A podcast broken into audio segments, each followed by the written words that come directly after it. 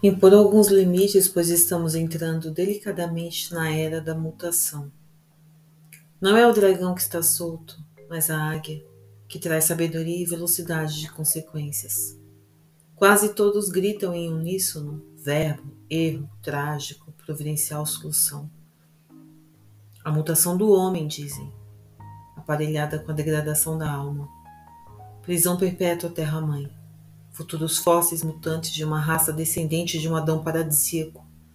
Homens fumegando junto ao lixo tóxico. Homens e coisas tornam-se poeira tóxica.